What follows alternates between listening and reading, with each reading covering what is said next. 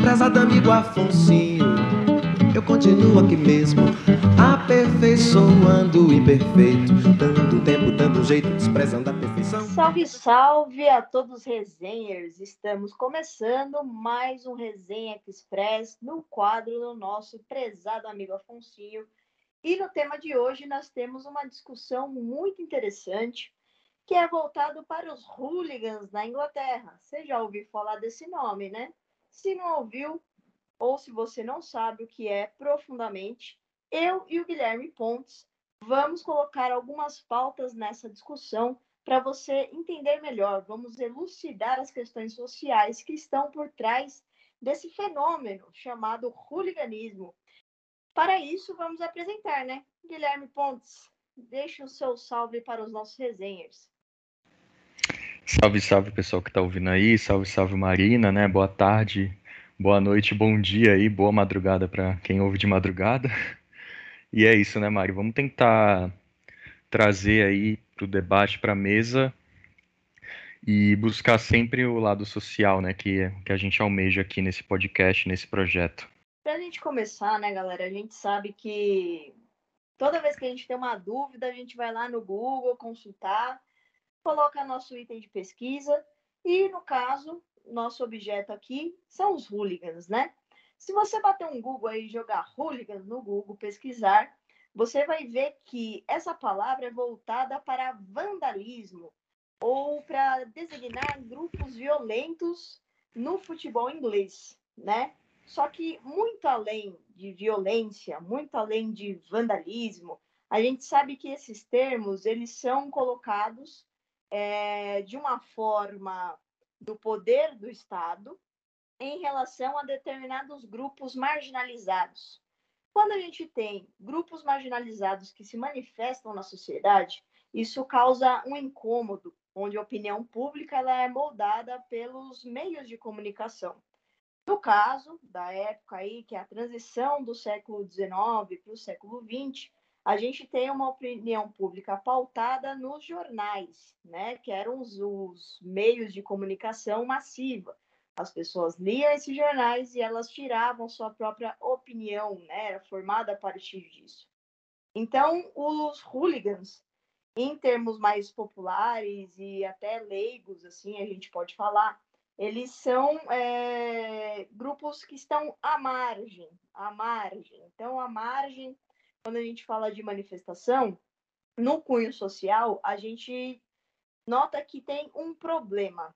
Quando a violência do Estado ela bate em relação a uma manifestação social, a manifestação social ela acaba sendo um reflexo do que se sente pelo Estado. E aí eles se movem politicamente. E essa mobilização, esse movimento, é, acaba respingando na sociedade, né? Então, assim, a gente começa a entender que essa marginalização dos hooligans começa a ser um pensamento arquitetado, astuciosamente elaborado para se tratar pessoas, né? Então, se a gente está falando aí de problemas sociais, vamos começar a entender é, como que esses grupos começaram a surgir e quais são as questões sociais que a nível nacional na Inglaterra tomou a proporção política.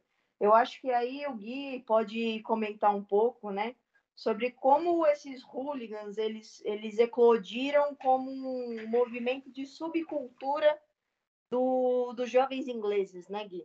Essa questão do hooligan, né? Esse termo hooligan ele não tem uma definição muito clara, né? Em todos os estudos que a gente pesquisou aqui para poder gravar esse episódio, nenhum deles tinha algo conclusivo de origem, é, de data, de onde tinha surgido realmente esse fato, né?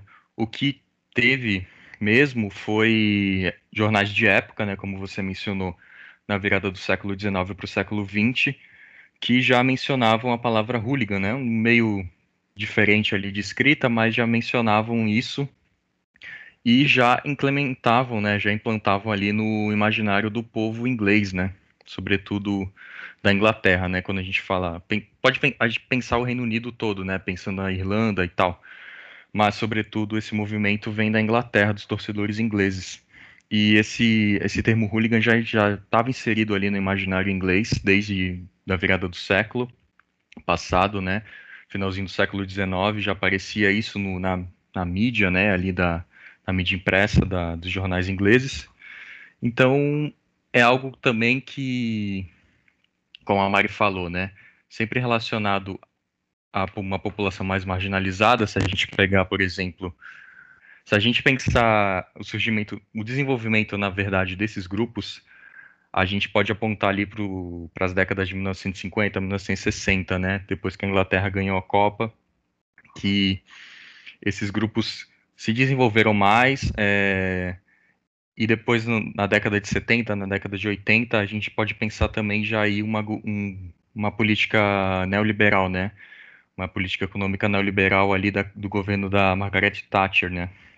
que implementou diversas. É, que, na real, invadiu né, o espaço do futebol para implementar diversas medidas neoliberais, sobretudo na, nos estádios, né?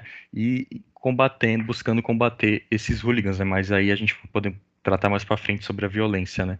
Trazendo ainda sobre a origem, ali no, no século século 20, no meados do século 20, a gente tem a origem desses grupos, diversos grupos, na verdade, né? Porque o hooliganismo abarca, engloba ali diversos grupos que são torcedores mais é, aficionados e tal, que ocupavam COP, né? Que até o Bernardo Buarque de Holanda, né, escreve num artigo, ele fala que o COP, que é aquela região atrás do gol, onde geralmente as torcidas organizadas aqui no Brasil também ficam, né, que são os torcedores que estão sempre ali no jogo e tal. E a mídia na época é, descrevia esses torcedores como mais aficionados, mais calorosos e tal. E criou-se esse essa mítica, né? Podemos dizer assim, né, Mário? Uma mítica em cima do desses torcedores, né? Que eram vistos como mais aficionados, mais calorosos, mas também como mais violentos, né? E esses torcedores geralmente eram de classes operárias, né? Se a gente pensar é, a origem desses torcedores, sobretudo na Inglaterra, ali em Londres, né?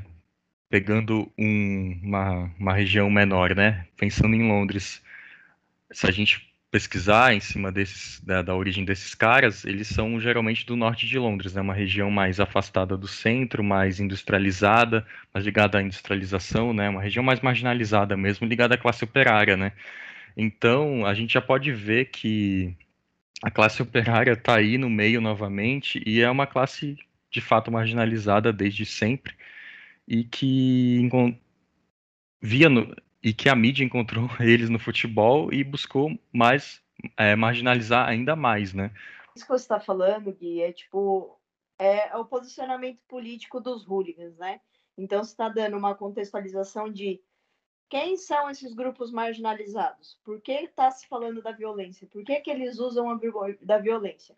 Então, quando começa a se caracterizar, é, a, a, a, ver a característica dos hooligans, onde a maioria são homens, a maioria, a maioria, para não dizer o total, né? Não, não falar que é o total, é, não, é exato. são de uma classe trabalhadora, Uhum. E quando a gente começa a ver que existe a questão das classes operárias e o, o expressivo o expressivo progresso pela burguesia, nessa né, busca que a, que a burguesia traz sempre para o pro progresso, acaba excluindo, sendo um movimento excludente das pessoas mediante ao seu poder de consumo, né? Então, os operários na década de 60 são operários pobres.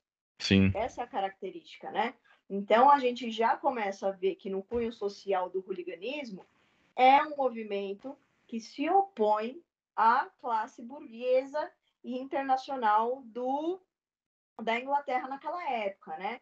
Então, assim, é, começa então esse, essa parada do, do processo de resistência dessa, e da manifestação política desses grupos dentro do futebol. E a gente não pode esquecer que nesse período o futebol ele já estava num curso de mudanças, né? É, num curso de descaracterização do clube inglês, no sentido de comunidade, onde os torcedores participavam. Quando eles esses clubes eles entram em transformação, é, onde a torcida ela começa a ser deixada de lado em termos de como o nosso é, o, o que o nosso clube representa começa essas ações violentas, porque a violência Mari, vem de onde não tem escuta, né? Não, e, co e como, né, isso aconteceu, né? Porque você mencionou as mudanças e de fato aconteceram, né?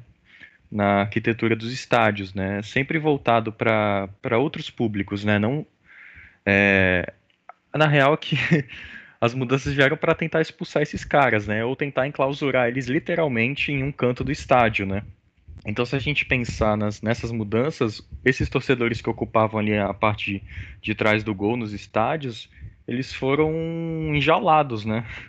A gente pode até usar esse termo, porque é, se a gente reparar, até hoje em dia, na verdade, né? O tanto de segurança, o tanto de aparato é, de segurança que tem em volta desses torcedores, onde eles ficam, tipo grades, muros, esses caras são literalmente enclausurados ali e tratados como animais, né, na verdade. A gente pode ver essa construção em cima desse, desse, desses grupos de torcedores como vistos como animais, como bárbaros mesmo, né? Entra essa dualidade, o, o torcedor civilizado, que seria o torcedor burguês, que vai de vez em quando no jogo e tal, que senta na cadeira, é, mais, mais ligado ao teatro, né? E esse torcedor bárbaro, entre aspas, que é, que é considerado bárbaro pela mídia, pelas autoridades policiais, pelas autoridades é, futebolísticas também. É isso que você falou sobre o, o modo de civilizar o futebol, ele é, ele é bem interessante, né? Porque você civilizar o futebol e você tentar categorizar as formas das pessoas se expressarem no futebol, a gente coloca aí um elemento chamado espetáculo. O espetáculo de como a torcida se comporta, né? Então, a, a violência, a violência policial e a violência do, dos torcedores. Isso se torna um espetáculo. O estádio ele, como, ele começa a se tornar palco. Os arredores do estádio começam a se tornar palco, né? Então, quando a gente começa a ver o lugar e as pessoas, como elas intervêm nesse lugar, a gente já pode colocar aí a discussão da territorialização. Sim. Né? Como que as pessoas se apropriam desse território e qual que é a dinâmica desse território. É, porque se a gente for pesquisar a fundo esses grupos, quem são essas pessoas, de onde elas vêm, quais são a classe social dessas pessoas, faixa etária, etc., a gente vê muitas vezes que a maioria das brigas se dá por território, né? A gente sabe no estádio, porra. Se a gente for no estádio hoje, tem o lugar ali da, de tal torcida, tem o lugar de outra torcida, tem o lugar de do torcedor que vai de vez em quando no estádio, sabe? Tem um lugar mais família ali, tem os camarotes. Mas se você tentar ocupar por exemplo, eu tenho uma torcida, eu vou tentar ocupar o lugar de outra torcida, meu, óbvio que vai dar briga, porque esses outros torcedores que já estavam ocupando aquele lugar, eles estão ali há muito tempo, eles conquistaram aquele, eles literalmente conquistaram aquele espaço. Então, se a gente analisar é, socialmente esses grupos, sempre vai ter ali um resquício de briga por território, né? Como a Mari falou. Esses grupos se, se uniam antes de, de de jogos, por exemplo, em pubs, né, na Inglaterra, por exemplo, é, em outros lugares, em ruas também, próprio dentro dos estádios mesmo, brigando mais por território, né? E a violência policial em cima disso, que é uma questão que a gente vai debater bastante aqui, eu acho, que é muito desproporcional, né? Nunca sem, nunca as autoridades policiais nunca tipo, não só policiais, é mas todas as autoridades envolvidas no na organização do, do jogo, por exemplo, na organização de um campeonato, na, no pensar né, o futebol.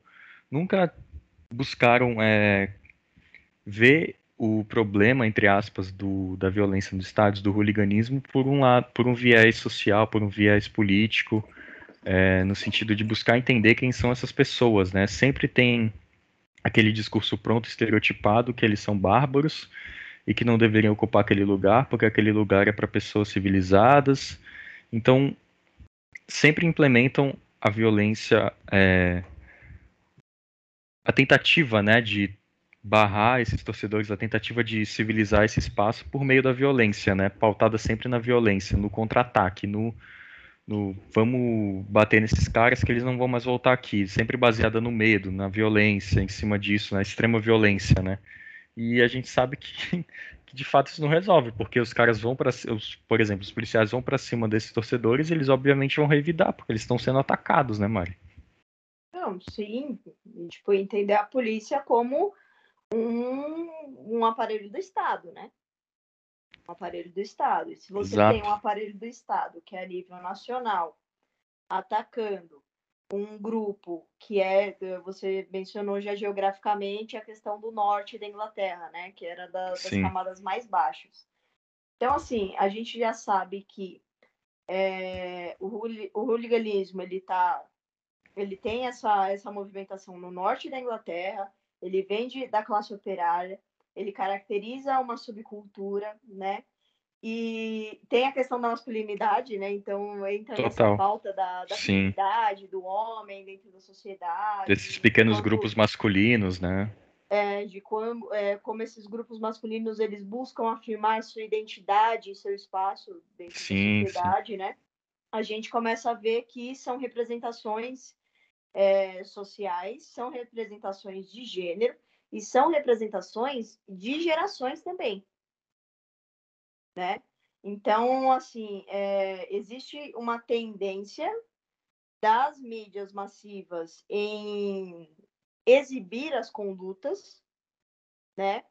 E é, é, é, muito louco isso, né? Exibir as condutas sem com que mostre as identidades particulares, porque são questões. E aí a gente está falando de clubes é, que trabalham comunidades esportivas, né, entre as pessoas, a sociabilidade entre as pessoas, a gente vê que já começa um ataque ao lugar, o ataque à região, né, que se torna um, uma polêmica nacional.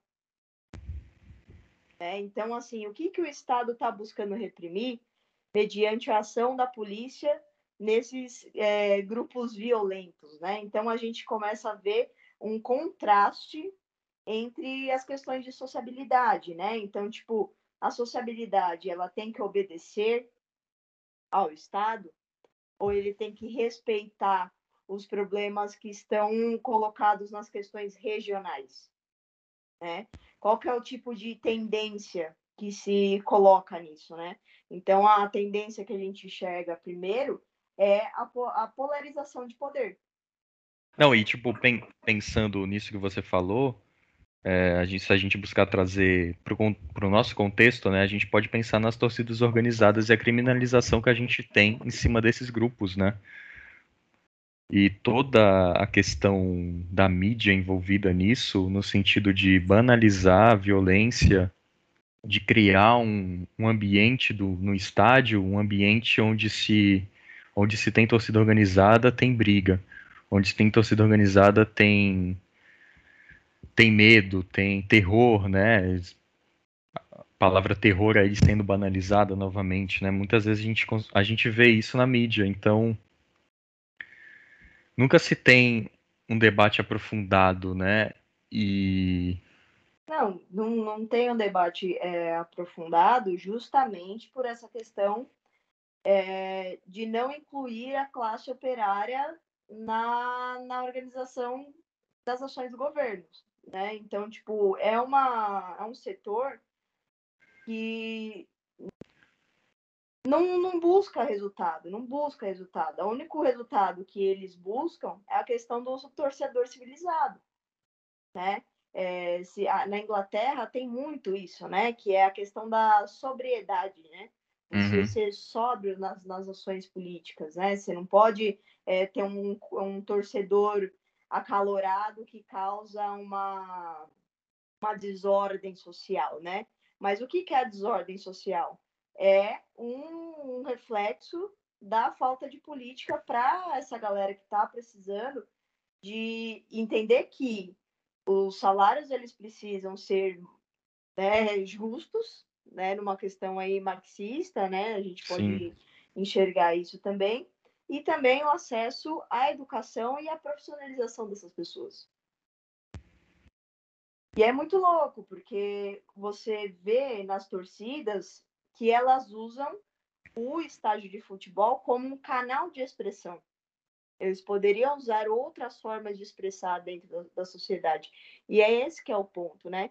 Por que, que a gente está vendo uma manifestação social dentro do futebol? Como que o futebol pode ser um meio de vínculo político, de transformação social, de transformação política, de uma forma de das pessoas é, enxergarem isso como tipo, eu não sou um jogador em campo, mas eu sou uhum. a extensão desse, desse clube, porque esse clube me representa. Então, essa identidade que o clube traz é muito importante. Então, quando a gente fala de reformas de estádios, de, da criação, por exemplo, da Premier League, que é nessa ideia de civilizar o futebol, o relatório Taylor, que também é, Sim, é, total.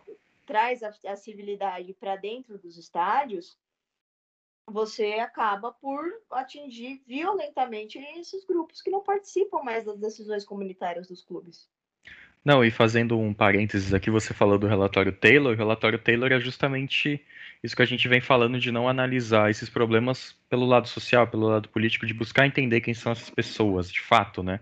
Porque quando ocorreu aquele acidente lá dos torcedores com os torcedores do Liverpool naquele jogo contra o Nottingham Forest, não, se eu não me engano, não lembro em qual campeonato inglês foi, mas 96 pessoas morreram, né? Porque a polícia, depois descobriu-se na época, né? A polícia deixou entrar mais, deixou entrar mais torcedores do que a capacidade daquele setor do estádio permitia. Então a, aquele setor foi abaixo, as pessoas morreram pisoteadas, é, esmagadas, enfim. O Liverpool até tem, né, atrás na camiseta o número de, de torcedores na época que morreram e tal. Recentemente morreu. É, era 96, morreu o outro, agora eles atualizaram para a camisa dessa temporada aqui atrás e colocaram o número 97. Então é, é justamente isso. Você não é, vê, a vê a origem do problema, basicamente, né, Mari? Não, sim, tipo, é a origem do problema é, eu acho muito louco isso, porque quando a gente falou lá no começo sobre imaginário, a gente tem uma construção do imaginário, né? E, quando, e sempre que tem, Guilherme, é louco isso na história. Sempre que tem a construção do imaginário, é para camuflar ou para tipo colocar embaixo do tapete a questão social que está envolvida. Exato, exato. Então, desde a, a gente falar dos hooligans desde a da virada do século lá, do século passado. Já se tinha lá um grupo de vândalos e tal, mas por que esses vândalos estão se expressando dessa maneira? Qual, tipo, quais são as razões que eles estão agindo dessa forma, né? As autoridades nunca pensaram em, em questionar. Na verdade, pensaram, né, Mari? Porque isso é um projeto, na verdade, né? Um projeto de você jogar para debaixo do tapete, de você fazer vista grossa, né, para os problemas sociais. E é mais fácil, muito mais fácil você construir um imaginário em cima de grupos sociais do que resolver os problemas, né? A gente sabe disso. É, isso que você falou da construção, né? É, foi um plano que a Inglaterra solicitou aos acadêmicos ingleses junto com os jornalistas, de construir uma narrativa, né? De buscar entender, né? Moral. Exato, de buscar entender qual é a origem do comportamento dessas pessoas, algo bem animalesco, né? Tipo, qual a origem do comportamento desse animal, né? Bem, se a gente pensar assim, é bem nesse sentido, né? De você pintar o outro como um bárbaro, o outro como o outro, né? Pensando no, no discurso colonial, né? O que que esse outro é, tem de diferente de mim que eu posso fazer com que ele se comporte da mesma maneira que eu me comporto, né? Algo bem animalesco, na verdade.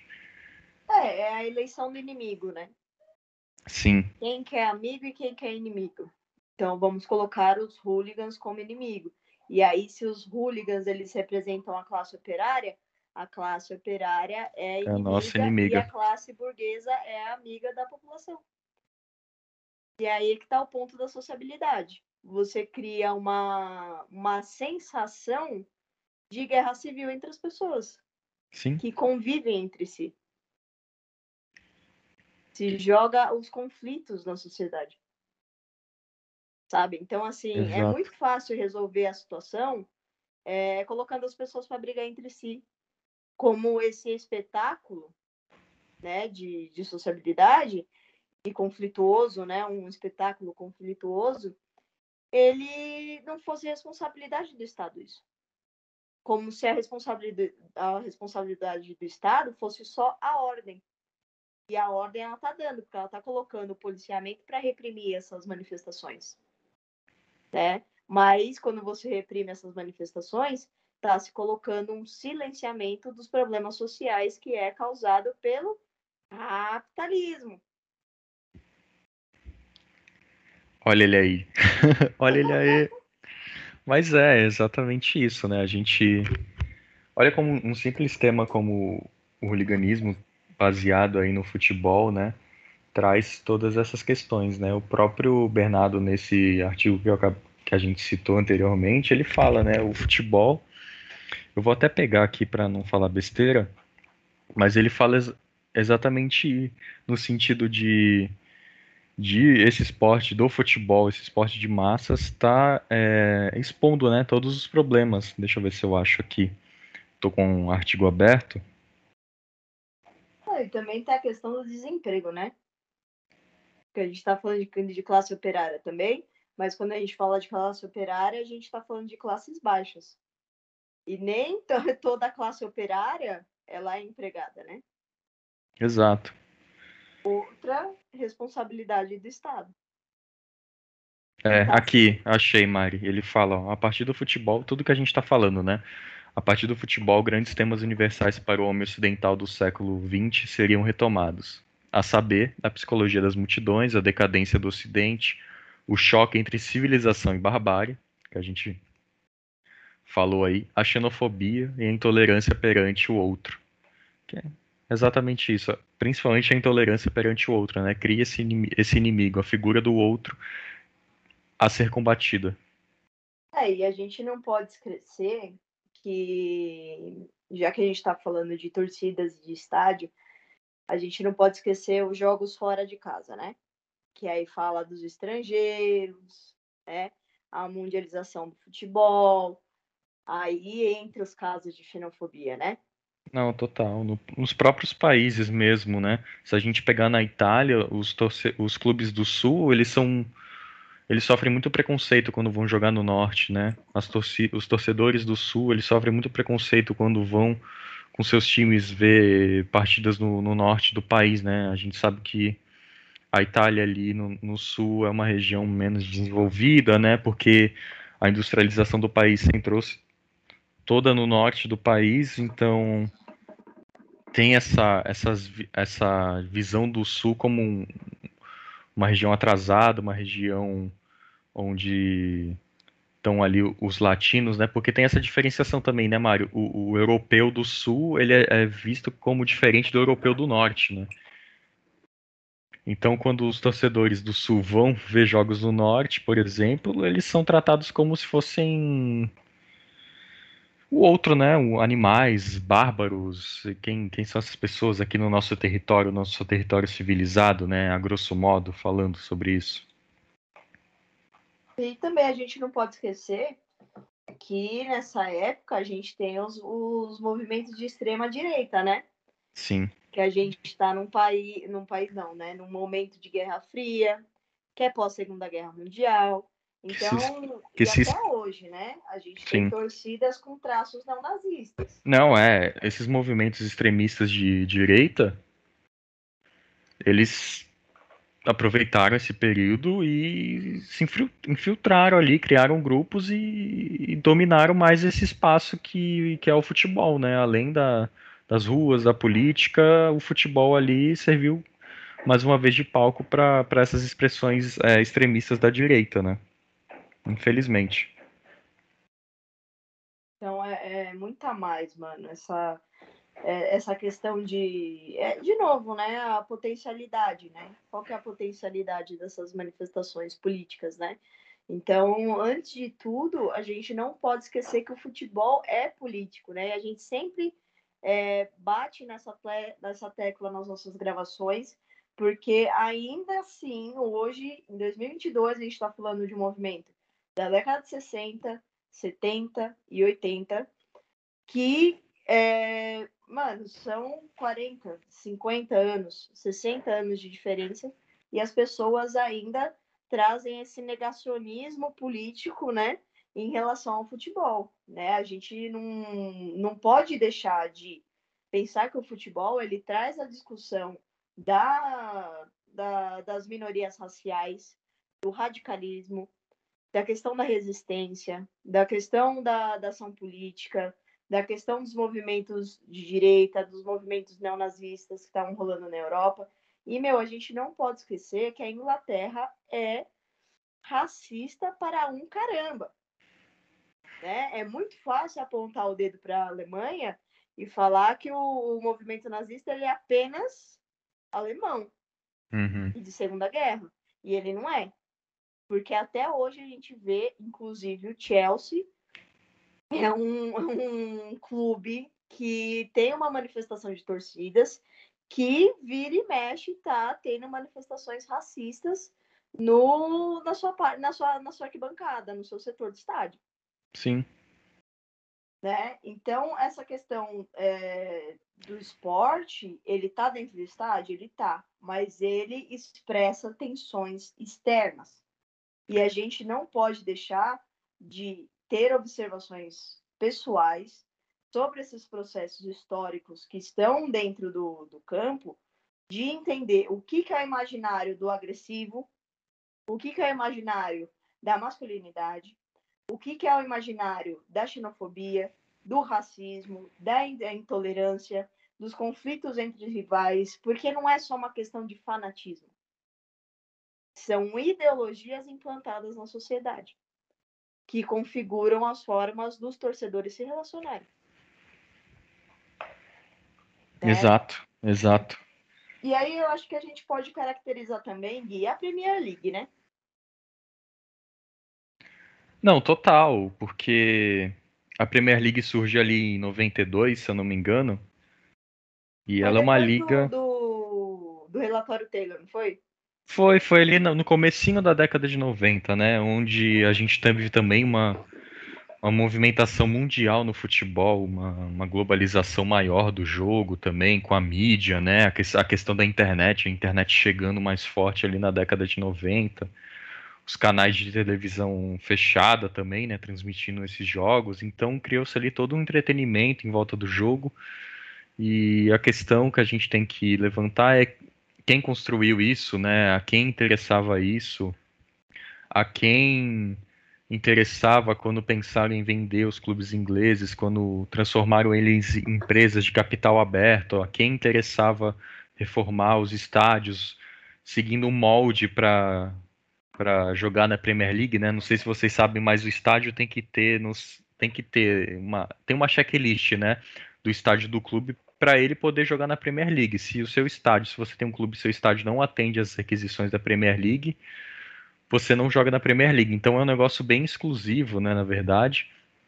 Mas é, era mais no começo, agora acho que nem tanto, porque é um campeonato mais consolidado e tal. Mas naquela época era um negócio mais exclusivo, né? É, e... a Premier League, ela vem num, como se fosse uma instituição, né? Sim. A Premier League, ela vem instituindo essa mercantilização dos clubes, né? Ela vem convertendo o estádio em arenas, trabalha com a questão da gentrificação, né? E principalmente, né? A partir disso, o controle do comportamento entre as pessoas, né? Então a gente tem uma configuração dessas arenas, a arena como um sistema de vigilância do Estado, porque para a polícia agir no futebol existe a vigilância, existe o olho que vê, existe a visão, né? Então a vigilância é um dos modos de o do Estado detectar esses grupos, né? e controlar esses grupos. É, a polícia é só um braço, mas e a cabeça? Pois é. E você falou da questão de controlar. Isso é muito nítido, né? A gente teve até um exemplo recente, né? Pensando na organização dessas arenas, né? De como eles querem que os jogos, é, de como em dia de jogo, por exemplo, essa arena se organize, né? A gente teve na Liga Europa aquele jogo do Frankfurt contra o Barcelona, que os torcedores do Barcelona se aproveitaram, desculpa, que os torcedores do Frankfurt se aproveitaram daquela brecha que 30% dos ingressos do Camp Nou são destinados a, a turistas, né? Então você ali já tem 30, menos de 30, é, menos 30% do seu estádio para os seus torcedores, né? De fato. Isso, claro, tem a ver com uma questão de levar a marca para o mundo e tal, mas que fala também de como eles querem que em dias de jogos ou no dia a dia ali seja organizado o, o estádio, né? Porque eles geralmente jogam esses caras, esses torcedores, essa, essas torcidas mais organizadas para um canto do estádio, deixam os caras lá enclausurados e vendem a maioria dos ingressos para turistas, para outros torcedores comuns e tal. Então, passa também, passa um pouquinho por isso, né? Esse exemplo do, dos 300, acho que não lembro quanto, quantos torcedores do Frankfurt invadiram lá o Camp Nou, mas foi uma galera que invadiu. Depois, no final do jogo, eles se juntaram, né? E fizeram mar branco lá no, no. Mas e a torcida organizada até saiu depois lá no segundo tempo, voltou 10 minutos depois em protesto, né, por conta dessa política de, de ingressos para os turistas. Mas é exatamente isso, né? Essa organização de como eles querem que se organize esse espaço, esse espaço do estádio, esse espaço do futebol. Não, mano, é extremamente ridículo, né? Porque você vê uma das. É, é isso que eu falo, mano. Ai, como o futebol é político, mano. Premier League é um dos, dos campeonatos mais assistidos a nível mundial hoje em dia. E ninguém consegue mensurar que é um campeonato que tem a sua raiz, a sua origem nessa questão do controle. Entendeu? Então, tipo, aí vão perguntar assim: ah, Marina, mas é bom controlar a questão da população? Até onde é bom controlar a questão da população? Porque quando você reprime manifestações políticas é, que trazem pautas de discussão na sociedade mediante as desigualdades sociais, sabe? Você está tirando o viés democrático da situação. Porque para isso chegar a um ponto de extrema violência, Guilherme. Pois é, Mário. Né? Mas é aquilo que a gente falou, né? Ação e reação. Os caras vão para cima, é óbvio que os torcedores vão reagir, né? Isso é matemática básica para mim. Não, e até hoje a gente tem. Porque assim, os, o hooliganismo ele não é um movimento isolado temporalmente, né? Não. 2013, o Newcastle, o, eu acho que foi num jogo do, no, do Newcastle, que teve também uma mobilização nas ruas de caráter hooligan, né? Então a gente tem ainda na, na sociedade britânica, né, na sociedade inglesa, essa questão de, da busca da descivilização do futebol. Né? A gente pode citar aí o Liverpool, né, que tem um, é um time de origem de classe trabalhadora. Sim. Né? West Ham. West Ham também. A gente tem o Arsenal também, que ali do norte de Londres, né? Esses clubes do norte de Londres geralmente são mais ligados à classe trabalhadora, né? O próprio Liverpool também, que é uma cidade portuária, né? Eles são clubes mais, mais ligados à classe trabalhadora. Então, realmente existe esse apagamento da história do clube, né? De enxergar a origem do clube, de ver que, você, que vocês foram fundados pela classe que hoje em dia é marginalizada, que é criminalizada nos estádios, né? Não, sim, total. E, tipo, o quanto isso tira a identidade dos, dos torcedores, né? Porque a partir do momento que você tem, sei lá, eu vejo muito isso, a questão do me identifico com o clube pela origem dele. Sim. Né? Então, você pegar hoje e ter um time de ações abertas no mercado, sabe, um, um, clube que é estritamente, um clube não, são vários, né? Porque a, o campeonato inglês inteiro, o futebol inglês inteiro praticamente está assim, né? é, são clubes empresariais, né, Gui? Sim, é, você citou o o Liverpool. O Liverpool tem suas ações vendidas para diversas pessoas, né? Uma delas é o LeBron James. O Liverpool ganha os campeonatos aí, o LeBron James leva uma graninha aí porque ele é credor do, do Liverpool, sabe? Então, isso acaba realmente tirando identidade. A gente entende que faz parte de um projeto de mundialização da marca e tal, mas que de fato tira a identidade local ali do, do, do seu torcedor, né? Eu não sei até que nível, porque porra, não- obviamente eu não frequento os, os jogos do Liverpool, por exemplo, mas eu vejo, né, no- na, na televisão e o que, é mais, o que mais a gente vê, o que a gente não vê na real são esses torcedores que foram marginalizados, né?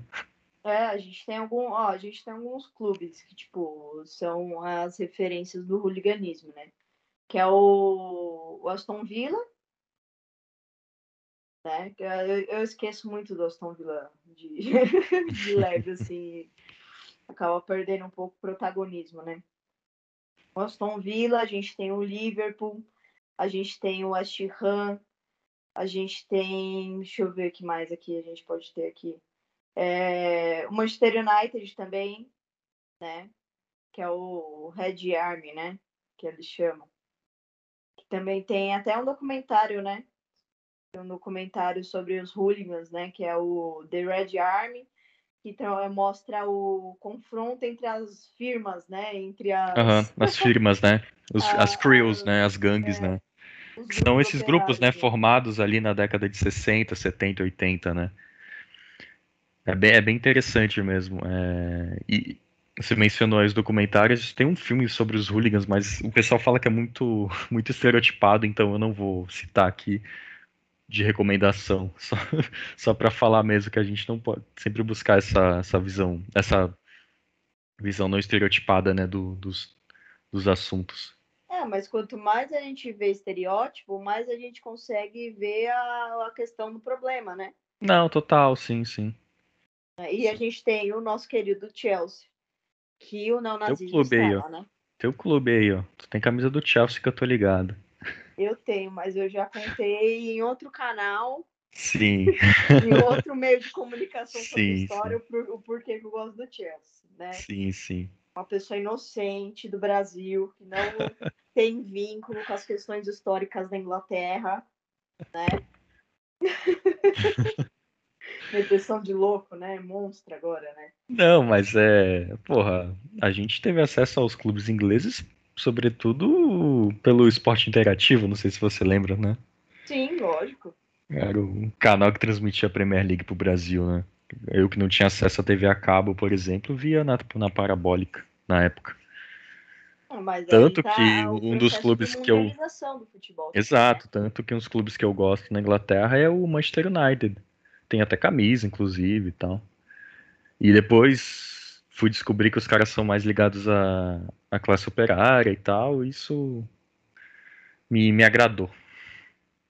É, e a gente não pode esquecer também que essa questão dos hooligans a nível nacional, existe um ponto, além do regionalismo, o nacionalismo, né? Sim, Que aí é de volta que, é, em questão ao estrangeiro, né? Que é enquanto, tipo assim, enquanto a discussão está na esfera regional, os conflitos são sociais, os problemas sociais entre eles, né? Da questão, de novo, classe operária e classe burguesa. Mas quando isso toma o processo de mundialização do futebol, aí se torna um problema gigantesco em relação ao racismo e à xenofobia, porque eles tomam isso como uma questão nacionalista, de raça, e o- a questão da raça ela ultrapassa as fronteiras do nacionalismo, mas o nacionalismo ele se vale sim de comentários xenofóbicos, e aí você tem uma caracterização dos hooligans no sentido é, xenofóbico mesmo da palavra, né? É Aí começa a questão de empregos, a questão econômica, aí voltada ao outro, ao imigrante, ao estrangeiro, onde a dignidade desse estrangeiro está abaixo dos problemas sociais da, daquela nação. Bem, e aí para a gente também encerrar e não que a gente já está até repetindo as questões que estão é, intrínsecas né, nessa discussão, é o caráter da investigação e o caráter da dúvida, né? A gente não pode esquecer que, conforme a gente está falando do futebol dentro do conhecimento científico, por mais que se tenha produzido narrativas que criassem tendências da forma de como se pensar grupos, né, grupos populares, a gente tem que sempre passar no método da investigação. Por que, que se está criando esse imaginário? Por que, que se está apontando esse tipo de termo, esse tipo de classificação, esse tipo de categorização de pautas da nossa sociedade, né? A gente não pode esquecer que a sociedade ela tem que ter a consciência de classe. A partir do momento que vem essa segregação de grupos, a gente já vê uma tendência a se é, distanciar da consciência de classe, distanciar das questões sociais e étnicas dentro do seu país e fora do seu país.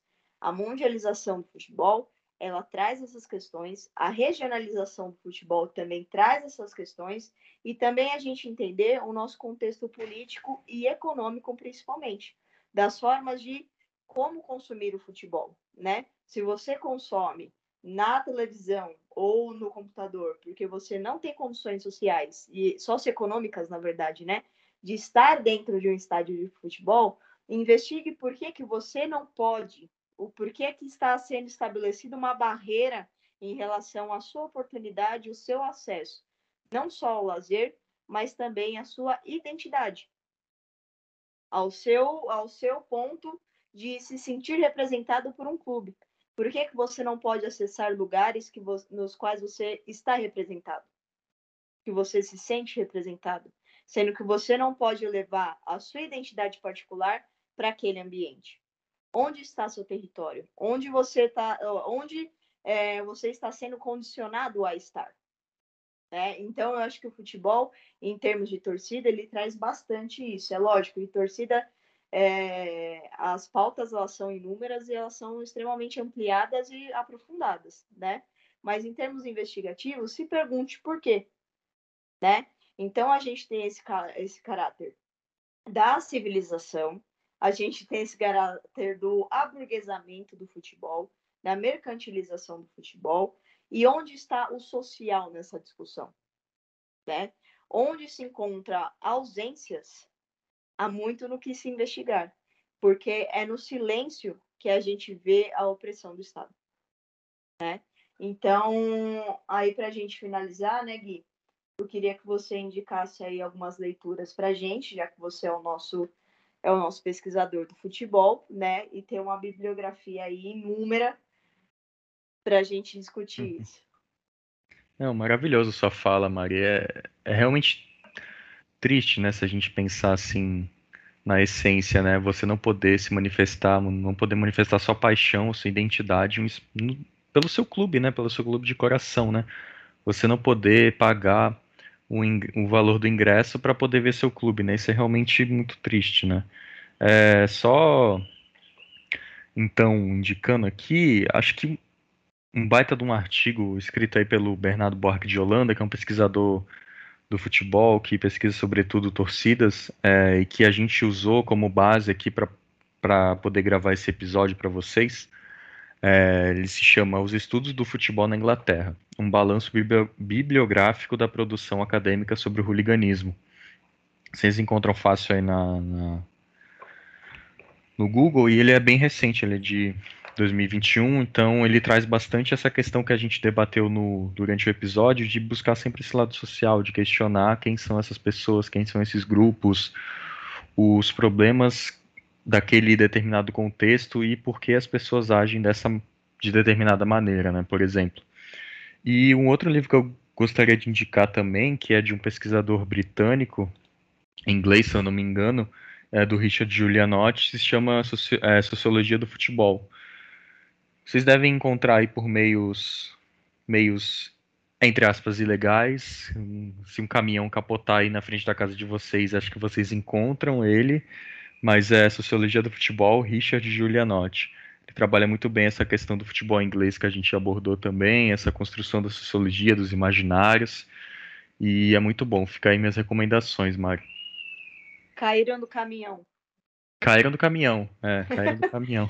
Famoso. É. Então, para você que ficou aí ouvindo o nosso lenga-lenga, não brincadeira, para vocês que curtiram o nosso trabalho, nosso muito obrigado, nosso momento gratitude e gratiluz por conta disso. Indique os nossos episódios aí, temos vários episódios no Resenha Express e temos episódios também no canal do Resenha Histórica, aí na sua plataforma digital preferida de podcasts, que também tem o quadro do prezado amigo Afonsinho, certo? Curta tudo nas nossas redes sociais, no Instagram, arroba Resenha Histórica, Facebook Resenha Histórica, e mande um e-mail para nós, resenhahistórica.gmail.com. Tá certo?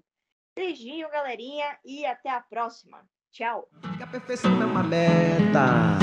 Defendida pelo goleiro que joga na seleção. E eu não sou Pelé nem nada. Se muito for eu sou um. Tostão fazer um gol nessa partida. Não é fácil, meu irmão